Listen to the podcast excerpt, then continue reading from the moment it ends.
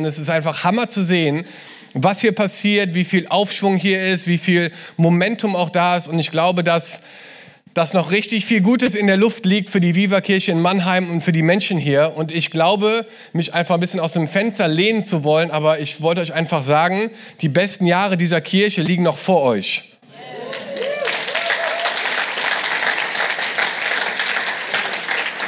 Und das glaube ich von ganzem Herzen, weil ich glaube, dass wir einem Gott dienen, der ermutigend ist, der, der uns immer wieder anfeuert auch und der einfach noch ein paar Kapitel vorbereitet hat für dein Leben, für mein Leben, für uns als Kirchenlandschaft. Und ihr habt einen Hammer-Slogan und den möchte ich einfach gerne nochmal unterstreichen. Ich glaube, auch die Freundschaft untereinander, unter Pastoren, aber auch unter Leiterschaft oder auch unter Kirchen macht uns besser zusammen. Better together, habe ich jetzt schon ein paar Mal gelesen hier. Und ich glaube da wirklich von ganzem Herzen dran, ähm, weil wir sind zusammen unterwegs. Wir sind zusammen unterwegs und wir wollen gemeinsam ähm, unserer Welt zeigen, dass Jesus lebt und dass er regiert und dass er einen Plan hat für dein Leben und für deine Nachbarn und für deine Familie und für unsere Stadt und für unser Land. Und ich bin der Überzeugung, dass wir in den nächsten Jahren einfach Teil werden dürfen von einer Bewegung Gottes, die Menschen näher an sein Herz zieht. Und ich glaube, dass Gott dir heute Morgen begegnen möchte. Und ich glaube, dass er zu dir reden möchte in deiner Lebenssituation. Er kennt dich besser als jeder andere und er möchte dir heute Morgen begegnen. Und ich habe die Predigt heute Morgen Deep Dive genannt und ich äh, würde gern eintauchen oder tiefer eintauchen einfach mit dir in das, was Gott in deinem Leben machen möchte, weil ich glaube, der, der Ursprung von dem, was uns bewegt, auch in Kirche mit am Start zu sein oder auch für Jesus zu leben, ist eine Begegnung mit Gott. Wisst ihr, wir treffen uns nicht hier, weil wir nichts Besseres zu tun haben oder weil uns irgendwie langweilig ist am Sonntagmorgen, sondern weil wir eine Sehnsucht in unserem Herzen haben, die sagt, Gott, ich möchte dir begegnen. Ich möchte dir begegnen, dem, dem, dem lebendigen Gott. Ich glaube, dass du mir begegnen möchtest in meinem Alltag, in meinem Leben. Und ich möchte dich einfach daran ermutigen. Ich weiß nicht, wo du herkommst, ob du schon viele Jahrzehnte mit Jesus unterwegs bist oder ob du vielleicht hier heute Morgen eingeladen wurdest, weil jemand dich überredet hat, weil es danach Mittagessen gibt umsonst oder so, keine Ahnung. Aber ich glaube, dass es kein Zufall ist, dass du heute hier bist. Und ich glaube, dass Gott zu dir sprechen möchte. Und ich möchte dich einfach ermutigen, dein Herz und deine Ohren zu öffnen und zu sagen, Gott, wenn das so ist, dann möchte ich mich positionieren, dass du heute zu mir redest. Und dann glaube ich, dass er das machen möchte. Wir haben jetzt gestern schon ein paar Dinge behandelt und ähm, knüpfen so ein bisschen daran an. Und wir hatten so einen Schlüsselvers, den wir genommen haben aus Matthäus 16, Vers 18, wo Jesus sagt, du bist Petrus und auf diesem Felsen werde ich meine Kirche bauen und die Tore des Totenreiches werden sie nicht überwältigen. Und wir haben gestern schon uns darüber unterhalten, dass dieses Wort Petrus oder du bist Petrus, dass das eigentlich ersetzt werden könnte auch mit deinem Namen. Weil ich habe das gestern nicht gesagt, aber wenn man in das Griechische hier hineinschaut, ist ganz spannend, dann ist das erste Mal, wo Jesus sagt, du bist Petrus, Singular, also Petros, das ist ja dieser Fels, das ist ja übersetzt Fels, Petrus, und danach sagt er, und auf diesem Felsen, und dann ist es Plural. Und das ist ganz spannend, weil man denkt, hey, das gilt vielleicht nur für Petrus, dieser Vers, aber ich glaube, es gilt für jeden Menschen, weil er halt sagt, hey, du bist Petrus und du bist vielleicht Thorsten oder du bist Dieter oder du bist Sabine, aber auf diesem Felsen, also auf dieser Vielzahl von Menschen, werde ich meine Gemeinde bauen. Und das finde ich eine spannende Unterscheidung, dass Gott dich einsetzen möchte, um sein Reich zu bauen. Und ich glaube, es braucht alle Arten und Formen von Menschen, um Kirche zu bauen in dieser Zeit.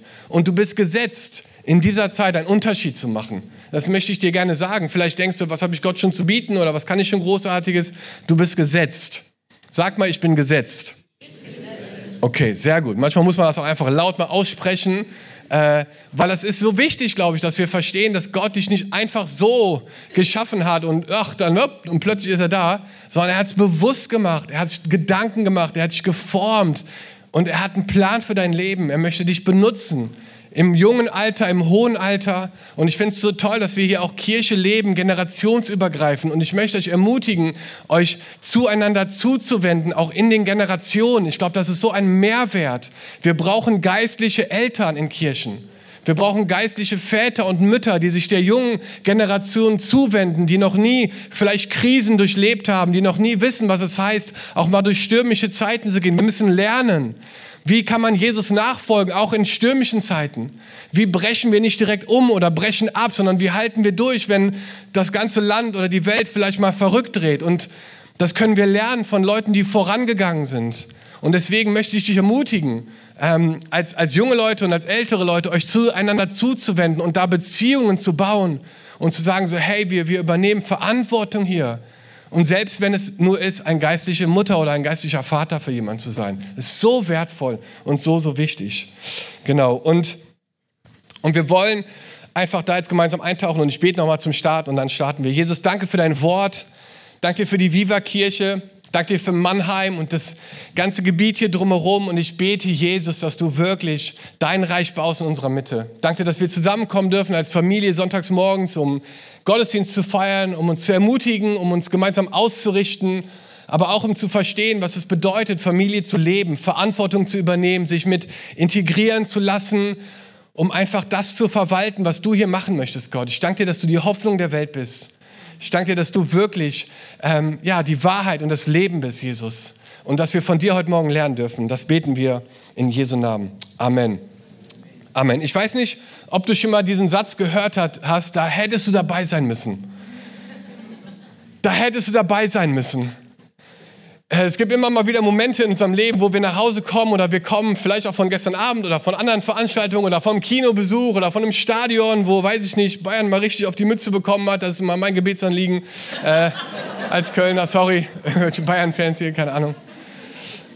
Und das Hetze erleben müssen, was da im Stadion abging, Wahnsinn, die haben 3-0 verloren, unglaublich. Oder ähm, wenn wir Gottesdienste feiern oder Abende haben, wo wir einfach begeistert von sind, boah, du hättest dabei sein müssen, das war wirklich so stark und du versuchst es irgendwie zu erklären und merkst so relativ schnell, mir fehlen eigentlich die Worte, das wirklich zu beschreiben, was ich dir eigentlich sagen will. Kennt ihr sowas? Und du versuchst es und so und ja, das war so anders und so und, und du irgendwie kommst aber relativ schnell an den Punkt, wo du merkst, ich kann das eigentlich gar nicht wirklich wiedergeben, wie es einmal ist. Und ich glaube, das christliche Leben ist manchmal auch so, dass wir Dinge erleben, auch mit Gott, und wir erleben Zeichen vielleicht oder Wunder, Durchbrüche, Gebetserhörungen und wir, wir hören von Zeugnissen und, und wir hören das immer von anderen und denken, wow, das ist ja toll für ihn und das ist ja toll für sie und das ist ja toll für die City Church und das ist ja toll, was da passiert, aber in meinem Leben erlebe ich sowas nicht. Und wir sind schnell dann in so einer Haltung, wo wir denken, ja, das ist ja schön für dich, aber ich erlebe das nicht. Wir lesen die Bibel und wir lesen von so einem brennenden Busch und wir denken so, ach, wäre nicht schlecht eigentlich mal so einen brennenden Busch zu erleben, wo Gott zu dir redet, ein Busch, der nicht verzehrt. Wow, also bin ich ganz ehrlich, beneide ich Mose schon ein bisschen drum. Ne? Oder in so eine Löwengrube geworfen zu werden und es passiert gar nichts, auch nicht schlecht. Ne? Oder du, du gehst auf dem Wasser wie Petrus und denkst dir so, yo, nehme ich, ne? Oder du, du baust ein riesen Schiff und es kommt eine Flut und hä, du sagst, ja, siehst du, hat doch geklappt und oder du haust äh, gegen Stein und Wasser kommt raus oder du haust auf den Boden, das Meer teilt sich. Also alles Dinge, wo ich dachte, wow. Also sowas habe ich alles noch nicht erlebt, ehrlich gesagt. Und man kommt dann schnell in so eine Haltung, wo man denkt, ja, ist ja schön für dich, aber was ist mit mir? Und ähm, und ich glaube, dass wir hier etwas lernen müssen für uns. Und das ist mir ganz wichtig heute Morgen zu sagen, dass Gott kein Gott ist, wo du ständig nur Zeugnisse hören sollst von anderen, sondern dass Gott ein Gott ist, der dir auch begegnen möchte. Und zwar auf eine Art und Weise, wo du denkst, wow, das hätte ich nicht erwartet. Krass dass Gott so das beantwortet hat. Wahnsinn, dass Gott so gewirkt hat, dass er das in meinem Leben getan hat, hätte ich nicht gedacht. Dass die Person Jesus kennengelernt hat, dass ich diese Heilung erlebt habe, diese Durchbrüche, diese Versorgung erlebt hatte, wow. Hätte ich nicht gedacht, dass der mich jetzt anruft und nach Hilfe, wow. Und ich möchte dich einfach damit ermutigen, so, dass, dass Gott ein Gott ist, so, der dir begegnen möchte, dir persönlich, da wo du gerade bist, in deinem Leben. Und dass du nicht nur Zeugnisse hören sollst von anderen, um zu denken, wow, schön für ihn, schön für Petrus, schön für Mose, sondern dass du verstehst, dass Gott dir begegnen möchte. Dir. Nicht mir, sondern dir. Auch mir, aber auch vor allen Dingen dir. Und ich glaube, das ist etwas, wo wir so eine Haltung entwickeln, wo wir das einfach auch erwarten, dass wenn wir in den Gottesdienst kommen, wenn wir uns versammeln, dass wir einfach erwarten dürfen, dass Gott da ist. Jesus ist hier heute Morgen. Er ist hier. Er ist hier. ich weiß nicht wo, manchmal wünsche ich mir, dass er irgendwie mal kurz irgendwie irgendwo wackelt an einem, an einem Vorhang, dass man ihn sehen kann. Ich habe Leute schon getroffen, die haben Engel gesehen in Gottesdiensten, die haben mir dann erzählt, so Dom, heute Morgen im Worship habe ich einen Engel gesehen, links und rechts, die hatten so riesen Flügel und ich denke so, wow, krass, habe ich noch nie gesehen. Aber es gibt Leute, die sind sensibel oder die haben, ne, keine Ahnung, ich weiß es gar nicht genau, was sie gesehen haben. Vielleicht haben sie doch die Brille nicht richtig eingestellt, aber ich glaube, dass ich glaube, dass es möglich ist, auch einen Engel zu sehen. Ich glaube das. Keine Ahnung. Es gibt in der Bibel immer wieder Leute, die Engel gesehen haben. Aber was ich dir sagen möchte, ist so, dass Gott heute Morgen hier ist. Jesus ist hier. Und er möchte dir begegnen. Und das ist Wahnsinn, sich das vorzustellen, dass er in diesem Raum heute hier morgen ist. Und dass er vielleicht durch die Reihen auch geht und bei deinem Stuhl stehen bleibt, im Worship, im Gebet oder bei der Predigt und dir Dinge sagen möchte. Er ist interessiert an deinem Leben. Es interessiert daran, dass dein Leben gelingt und dass du verstehst, wer er ist und diese Offenbarung auch zu bekommen, was er noch für dich vorbereitet hat. Es ist eine Beziehung, eine lebendige Beziehung und ich bin so begeistert davon. Und ich weiß noch, es gibt so ein paar Momente in meinem Leben, wo ich zurückdenke, es fing mit meiner Bekehrung an, als ich 19 war in meinem Zimmer, wo ich Jesus erlebt habe und dachte, boah krass, er ist wirklich da und er sieht mich. Und es war so eine radikale Bekehrung aus dem Lebensstil von Drogen und Kriminalität und es war wirklich so eine 180-Grad-Drehung. Aber auch viele Momente danach, wo ich gemerkt habe, Gott ist wirklich da und er möchte uns begegnen. Und was ich halt glaube, ist, dass Gott mir nicht so begegnet wie dir. Ich glaube, ne, deswegen gab es den brennenden Busch auch vielleicht nur einmal oder das auf dem Wasser gehen gab es nur einmal oder Noah gab es nur einmal, weil Gott ist ein Gott der Kreativität und der Vielfalt und er begegnet dir auf einer ganz anderen Art vielleicht, wie er mir begegnet. Und das ist auch völlig in Ordnung. Wir müssen nicht Begegnungen miteinander vergleichen und sagen, das war besser und das war nicht so gut, sondern was wir einfach brauchen, ist ein offenes Herz und eine Sehnsucht danach, Gott zu begegnen. Weil Gott begegnet uns, damit sich Dinge verändern. 2. Korinther 3, Vers 16 sagt, sobald es, also unser Herz, sich aber zum Herrn bekehrt, wird die Decke weggenommen. Das heißt, so ein Vorhang geht weg. Und wir sehen plötzlich so, dass Gott uns berufen hat, dass er uns, dass er uns begegnen möchte. Der Herr aber ist der Geist und wo der Geist des Herrn ist, da ist Freiheit. Wir alle aber, indem wir mit unverhülltem Gesicht die Herrlichkeit des Herrn anschauen, wie in einem Spiegel, werden verwandelt in dasselbe Bild von Herrlichkeit zu Herrlichkeit, nämlich vom Geist des Herrn. Das heißt, wir sind ein Spiegelbild seiner Herrlichkeit. Wenn du morgen früh in dein Büro fährst, in deine Abteilung, in deine Uni, wenn du unterwegs bist beim Einkaufen, dann bist du ein Spiegelbild seiner Herrlichkeit. Das heißt, Jesus möchte wie so ein Spiegel sich reflektieren in dir, in deiner Arbeitsstelle und möchte sagen, hey, die Leute sollen erkennen an dir, dass du zu mir gehörst. Das heißt, wir sind Spiegel und wir laufen morgen los als Spiegel seiner Herrlichkeit. Und wir sind ein Zeugnis dafür, dass Jesus lebt. Und er liebt es, uns dafür zu benutzen. Und ich habe mir so ein paar Sachen aufgeschrieben. Ich habe mir, wir starten mal mit drei Gründen, warum es wichtig ist, Gott zu begegnen.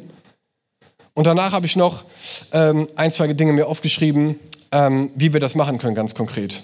Okay?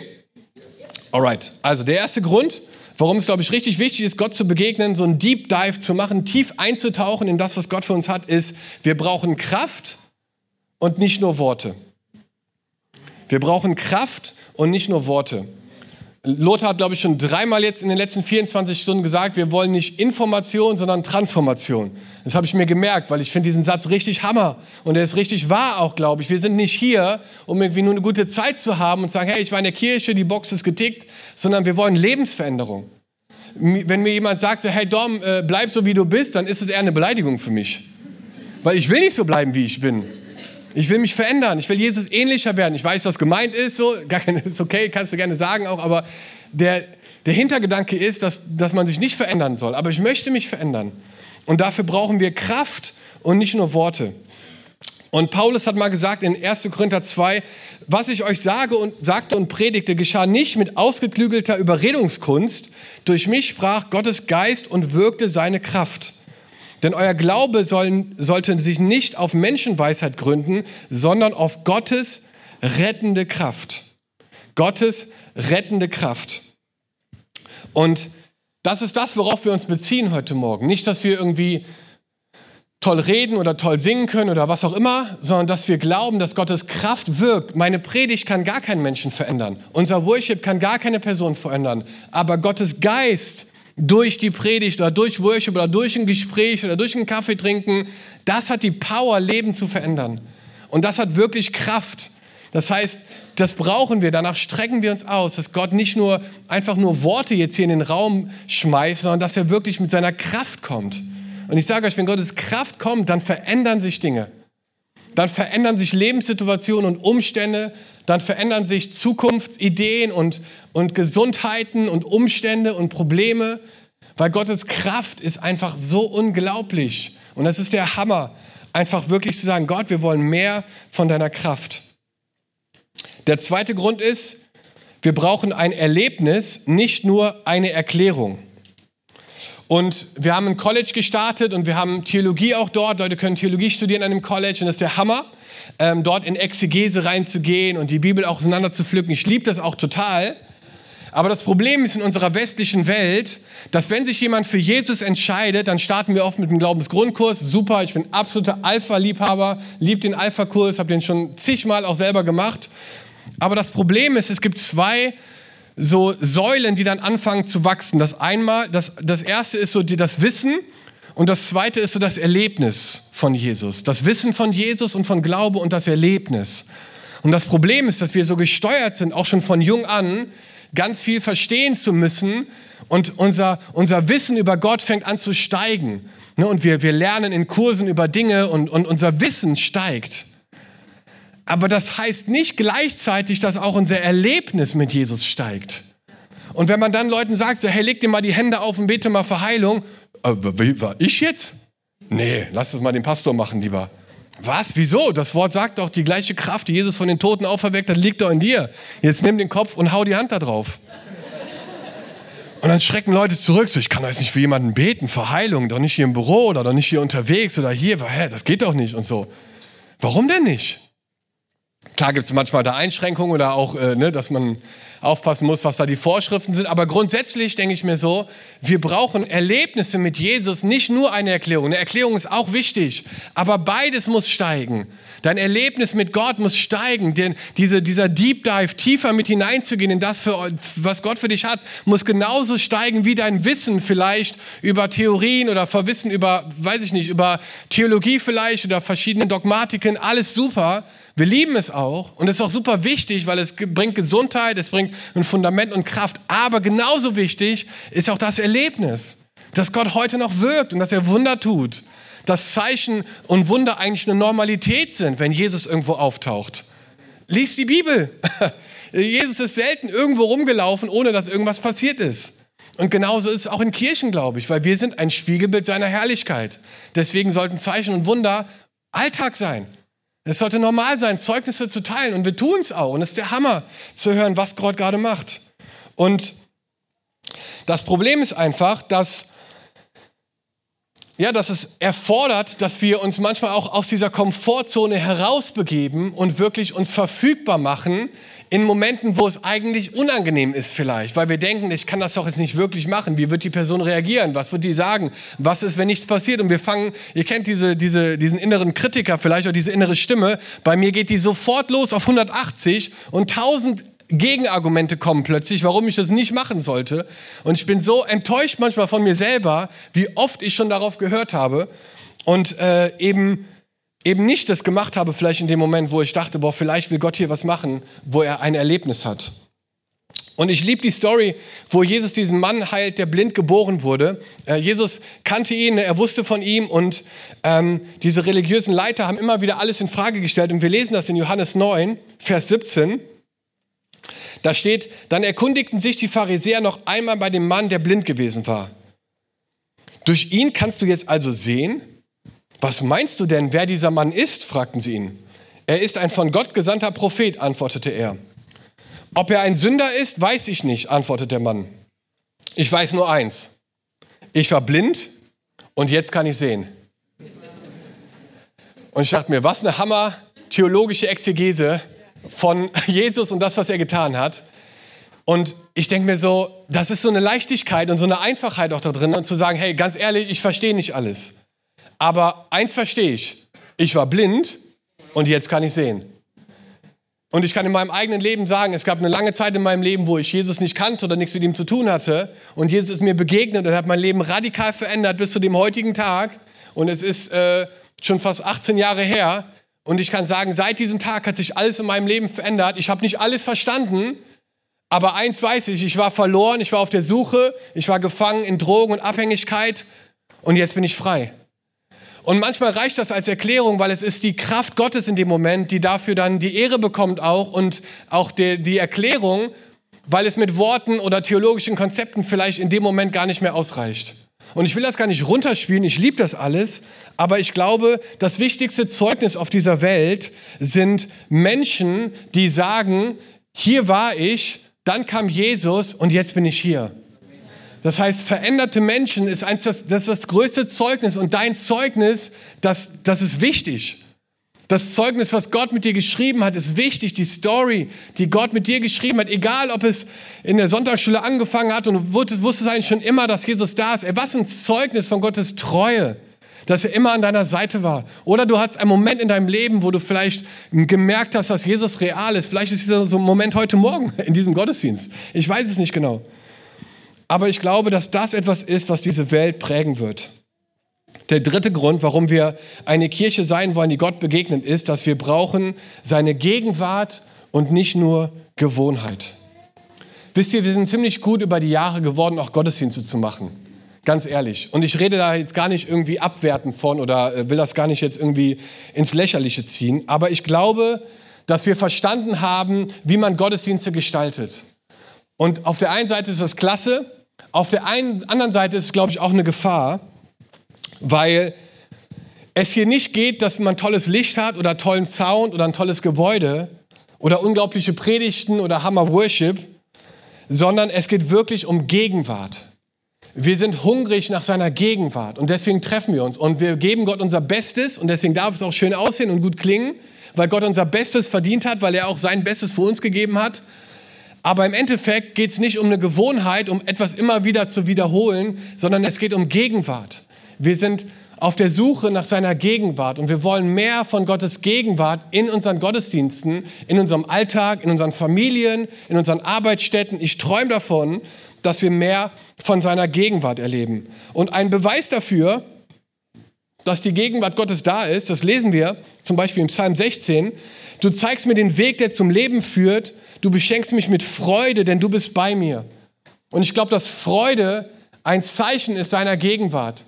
Dass wenn du hier reinkommst und vielleicht eine richtig harte Woche hattest und du bist entmutigt und dein Kopf hängt vielleicht runter und du fängst an und du singst im Worship über Gott, der größer ist und ne, der, der, der höher ist als vielleicht Umstände und Probleme und du guckst dich um und siehst, dass andere Menschen das auch tun und du merkst, okay, hier ist gerade so ein Perspektivenshift weg vielleicht von meinen Problemen hin zu Gott, der viel größer ist, dann ermutigt dich das und denkst, wow, ich bin hier in einer Gemeinschaft, in einer geistlichen Familie und plötzlich ändert sich nicht das Problem, aber du änderst dich in diesem Problem.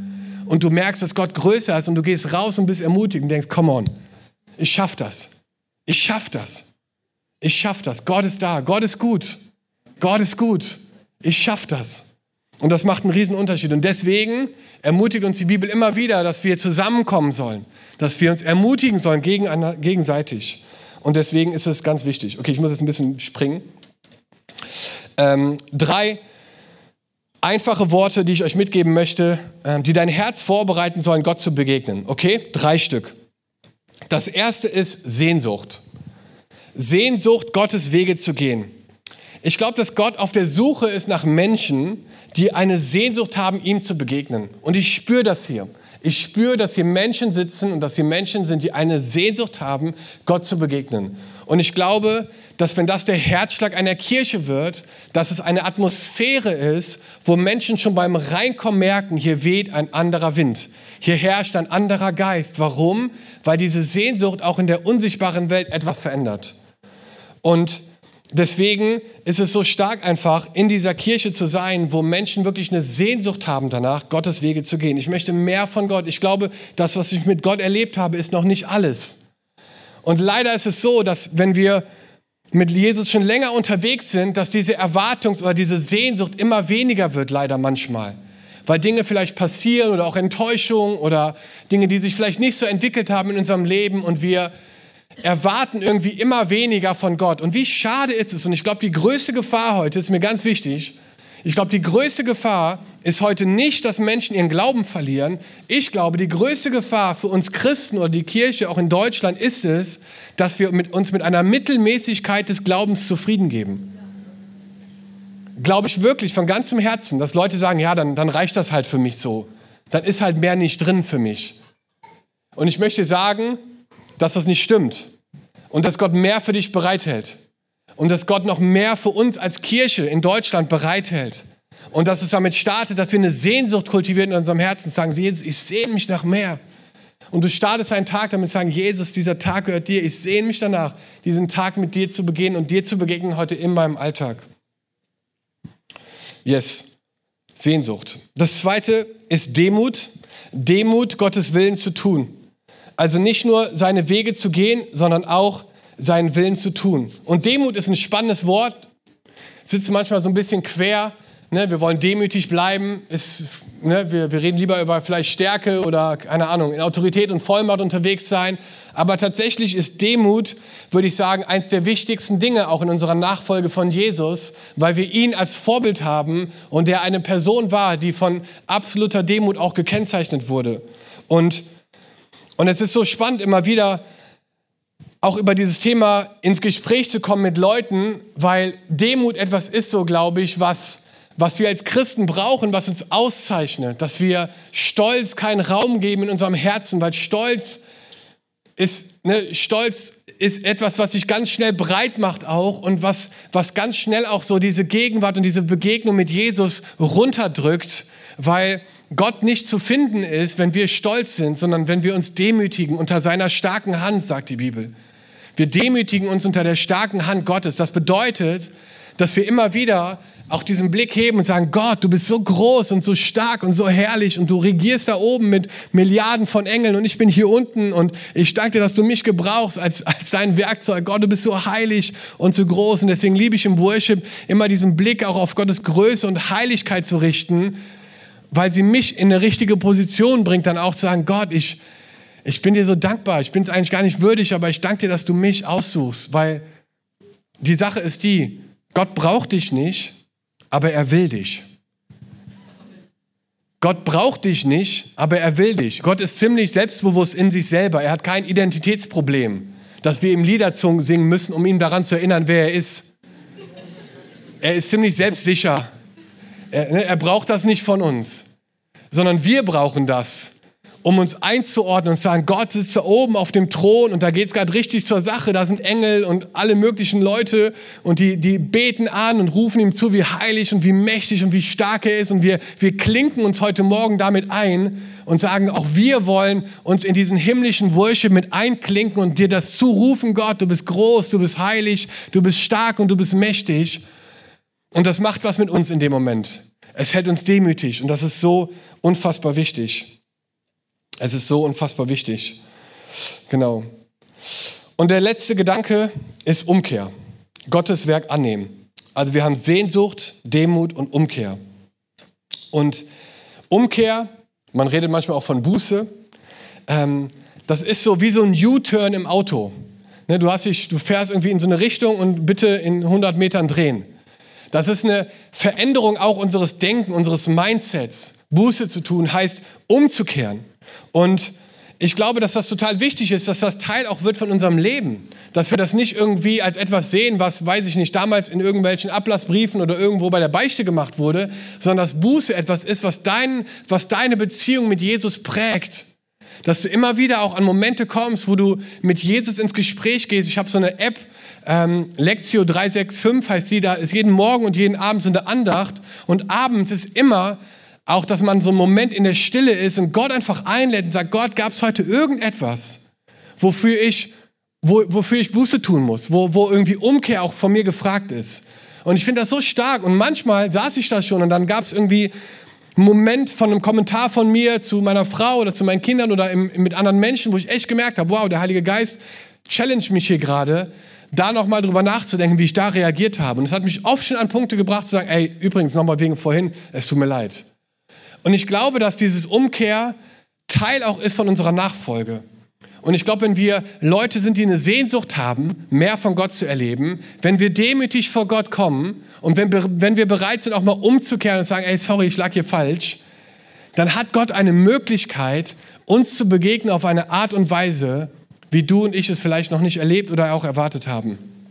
Und das ist meine Ermutigung an euch. Und ich möchte dich einfach wirklich ermutigen, da wo du gerade bist, dass du nicht nur ein Zuschauer bist oder jemand, der einen Platz einnimmt, sondern dass du verstehst, dass du hier gesetzt wurdest, um einen Unterschied zu machen. Und Freunde, ich weiß nicht, ob euch das bewusst ist, aber Himmel und Hölle sind zwei reelle Orte.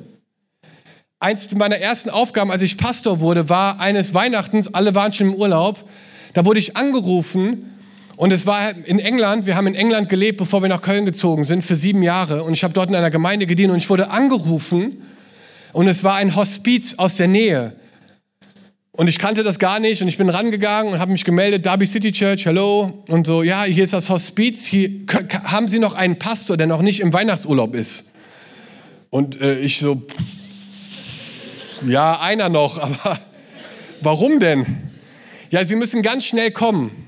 Die Familie, die normalerweise die Gemeinde der Wicker, so heißt das ja in England Wicker, der Wicker, der normalerweise kommt, der, der kann nicht, die sind schon alle nicht mehr da, aber die Frau, die liegt gerade im Sterben, es muss unbedingt ein Pastor kommen, die Familie ist schon versammelt um das Bett, die wünscht sich, dass sich noch ein Pastor kommt.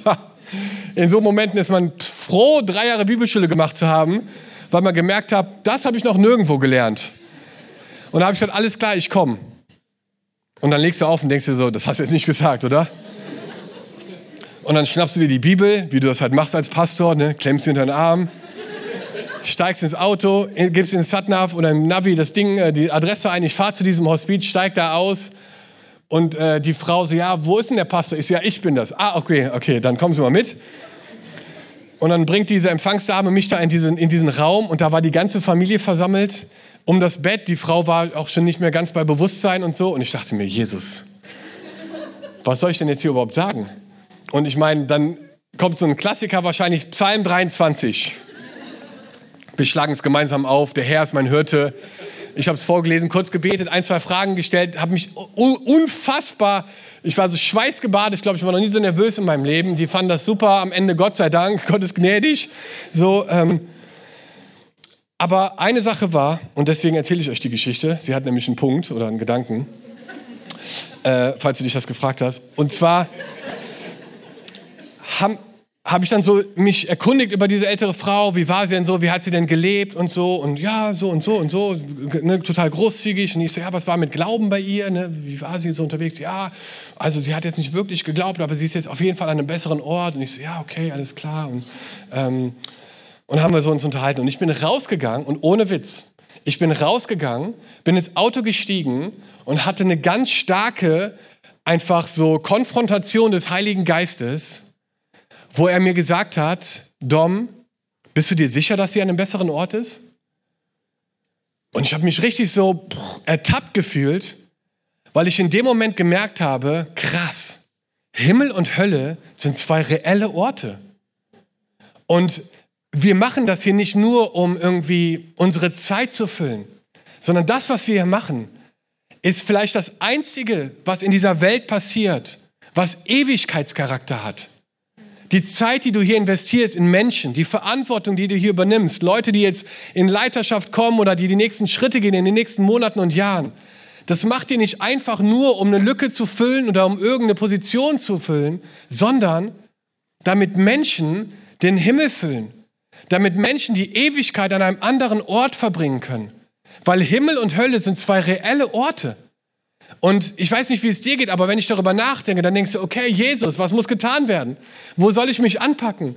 Und wisst ihr, mein Bild immer ist von Nachfolge ist auch, dass, dass wir so eine Art Handtuch bekommen haben am Anfang unseres Dienstes. Und das ist so ein weißes Handtuch, was Jesus uns gibt, was er vielleicht selber auch um seine, um, seine, um seine Lenden hatte, wo er den Jüngern mit die Füße gewaschen hat. Ist für mich ein Bild des Dienstes. Und wenn du in den Dienst kommst, wenn du Ja zu Jesus sagst, kriegst du ein weißes Handtuch. Und es ist ein Handtuch des Dienstes. Und Jesus nimmt dieses Handtuch und, es, und gibt es dir in die Hand und sagt, hey, nutze es, so gut es geht. Und weißt du, dieses Handtuch ist nicht dazu da, es in den Schrank zu legen und zu sagen, wow, was ein schönes Handtuch, sondern es ist dazu da, es zu benutzen. Und Freunde, ich sage das aus tiefstem Herzen, wenn ich irgendwann vor Jesus stehe, dann möchte ich ihm mein Handtuch zurückgeben. Und es soll voller Löcher sein, voller Schweiß, auch voller Blut und was auch immer. Es soll dreckig sein. Und ich möchte sagen, Jesus, ich habe mein Bestes gegeben. Ich habe investiert und ich habe hab versucht, das zu leben, was du mir aufgetragen hast. Und hier ist das Handtuch meines Dienstes zurück. Und ich freue mich auf die Worte, wo, wo Gott sagen wird, zu dir und zu mir auch, hey, well done. Good and faithful servant. So, gut gemacht, mein treuer Knecht. Wir sind berufen, einen Unterschied zu machen. Du hast Gaben und Talente, die diese Kirche und diese Stadt braucht. Manchmal sagt man, diese Kirche läuft auch ohne mich. Ja, aber mit dir läuft sie noch viel besser. Und es gibt noch so viel, was wir erreichen wollen. Und es startet damit, dass wir Gott begegnen, gemeinsam, dass wir eine Sehnsucht entwickeln, dass wir demütig vor ihm kommen, dass wir eine Hunger haben und dass wir gemeinsam umkehren, immer wieder und sagen, Gott, wir wollen an deinem Herzen bleiben. Yes. Und äh, genau. Yes. Die Band kann gern zurückkommen. Wir würden gleich noch gern einen Song singen und äh, vielleicht können wir zusammen aufstehen auch. Danke, dass ihr so aufmerksam zugehört habt. Aber ich glaube von ganzem Herzen, dass Gott dir begegnen möchte. Und ich weiß nicht genau, wo du heute Morgen stehst. Ähm, aber ich möchte dich einfach ermutigen, vielleicht in diesen nächsten Minuten, bevor wir über das Mittagessen nachdenken und die Gans im Backofen oder was auch immer, dass wir ganz kurz einfach einen Moment der Begegnung auch schaffen hier dass du einfach wirklich weißt, dass Jesus hier ist. Und es gibt in der Bibel eine Prophetie in Ezekiel, die könnt ihr gerne mal nachlesen, ich glaube 37 ist es. Und das ist eine Prophetie, die von einer Begegnung redet. Und in dieser Prophetie ist es so, dass der Prophet Ezekiel so ein, ein, ein großes Meer sieht, ein großes Wasser sieht. Und er geht hinein und zuerst geht ihm das Wasser nur bis zum Knöchel. Und das ist für mich so, dass Leute vielleicht eine Entscheidung für Jesus treffen und sagen, yo, ich bin dabei, ich bin nicht verloren, ich komme in den Himmel, ich bin da. Aber dabei bleibt es nicht, Freunde. Und dann geht es 500 Meter weiter in dieser Prophetie und, und das Wasser steigt ihm bis zum Knie. Und für mich ist das so ein Bild auch von Taufe. Dass man sagt so, hey, ich lasse mich taufen. Das ist mein nächster Glaubensschritt. Vielleicht ist für manche von euch der Glaubensschritt, sich taufen zu lassen. Bald findet eine Taufe statt. Vielleicht ist es dein Schritt heute Morgen. Aber auch da bleibt es nicht stehen. Taufe ist kein Punkt, es ist ein Doppelpunkt. Dann geht es erst richtig los. Und in dieser Prophetie geht es nochmal 500 Meter weiter. Und plötzlich war das Wasser stand ihm bis zur Hüfte. Und das sind Dinge vielleicht für mich wie, ja, wie Glaubensgrundkurse auch, wie Kleingruppen, wie auch ein Team, wo du mit am Start bist, wo du tiefer mit hineinkommst. Und dann geht es nochmal 500 Meter weiter und dann schwimmt diese Person und die verliert den Boden unter den Füßen und dann steht hier, überall, wohin der Fluss kommt, da schenkt er Leben. Ja, durch ihn wird das Wasser des Toten Meeres gesund, sodass, da, sodass es darin von Tieren nur wimmelt. Und das ist ein Bild von Leben und von Früchten und von einfach Vielfalt. Und das beginnt, wenn du einfach loslässt, wenn du diesen Deep Dive machst, wenn du anfängst abzuspringen und zu sagen, Gott, ich möchte gern tiefer gehen mit dir. Und das bedeutet vielleicht, dass wir manchmal das Gefühl haben, der Boden ist irgendwie wie weggerissen und wir schwimmen vielleicht und, und haben den Bodenkontakt verloren, aber das ist genau der Bereich, wo Gott dir begegnen möchte, wo er dich mit hineinnehmen möchte, wo du sagst, endlich lässt du los, sodass ich dich leiten und führen kann. Und vielleicht ist das dran heute Morgen, einfach diesen Schritt zu gehen, vielleicht auch zum allerersten Mal, diese Kontrolle des Lebens abzugeben und zu sagen, ich habe es mein ganzes Leben selber versucht, es hat nicht funktioniert, aber heute Morgen treffe ich eine Entscheidung und ich möchte sagen, Gott, ich möchte tiefer mit hinein. Und wenn du das bist, dann würde ich total gerne zum Abschluss des Gottesdienstes mit dir beten, weil ich glaube, dass Jesus hier ist, dass er dir begegnen möchte und dass er dich mit hineinnehmen möchte, so einen Deep Dive zu machen. Vielleicht ist es auch für dich dran zu sagen, hey, ich bin schon lange mit Jesus unterwegs, aber es ist alles ziemlich kontrolliert und geordnet. Ich glaube, ich könnte mal wieder so ein bisschen Unordnung und Chaos, so heiliges Chaos gebrauchen in meinem Leben, dass es mal wieder ein bisschen spannend wird, ein bisschen abenteuerlich wird. Hey, auch, auch du, Ne, auch dich nehmen wir mit rein in dieses Gebet und sagen, okay, dann lass uns doch einen Deep Dive machen. Lass uns doch einfach 500 Meter weitergehen. Lass uns nicht bei der Hüfte stehen bleiben. Lass uns weiter mit hineingehen, weil Gott hat was vor. Okay? Vielleicht schließen wir unsere Augen. Einfach ein Privatmoment zwischen dir und Gott. Und wenn, du, wenn ich das angesprochen hat oder du denkst, hey, das ist für mich, dann leg doch deine Hand auf dein Herz. Und ich glaube, das ist der Ort, wo Gott uns oft auch begegnet.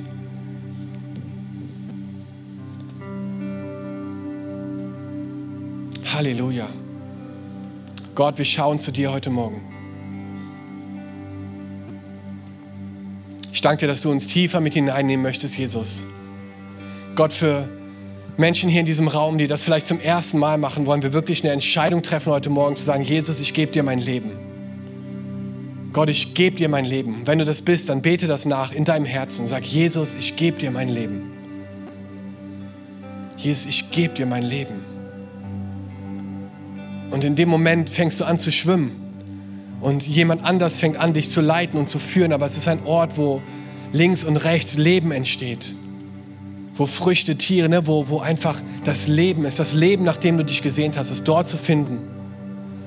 Und Gott, für uns, die vielleicht schon viele Jahre mit dir unterwegs sind, Gott, wir wollen wieder neu einen Deep Dive machen. Für jeden heißt es vielleicht was anderes, aber wir wollen wirklich unsere Sehnsucht erneuern. Wir wollen vielleicht umkehren und sagen, Gott, wir wollen doch nicht nur bis zur Hüfte drinnen bleiben, wir wollen doch nochmal umkehren und tiefer mit hineingehen, weil wir glauben, dass da noch viel mehr ist für uns.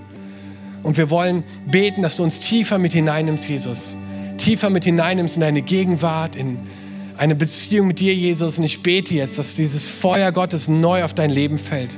Diese Sehnsucht Gottes, dass sie neu dich ergreift und dass du weißt, dass das, was wir hier machen, dass das Ewigkeitscharakter hat. Dass wir das, die Ewigkeit von Menschen verändern durch den Dienst, den wir hier tun, Gott. Dass es nicht ein, ein Social Club ist oder nur, dass wir uns hier ermutigen, sondern dass Himmel und Hölle reale Orte sind. Gott, und wir sehen uns danach dass scharenweise Leute aus Mannheim mit uns in den Himmel einziehen werden eines Tages. Dadurch, dass die Viva Kirche gesagt hat, wir gehen die extra Meile und wir investieren uns und wir nutzen unser Handtuch des Dienstes und wir übernehmen Verantwortung und wir verwalten das, was du hier machen möchtest, Gott. Und ich bete für deinen Segen, für diese Kirche, für Lothar und für Heike. Ich bete für Schutz, ich bete für frische Vision, frisches Öl des Geistes auf ihr Leben, Jesus frische Ideen und Kreativität. Ich bete für Stärke. Gott, ich bete für Menschen, die hier in Verantwortung stehen, dass du Klarheit schenkst, Gott. Und dass du uns tiefer mit hineinnimmst, Gott. Und ich bete, dass die besten Jahre noch vor uns liegen. Und dass du dein Reich in Mannheim weiter ausbaust und dass wir ein Teil davon sein dürfen. In Jesu Namen. In Jesu Namen. Amen.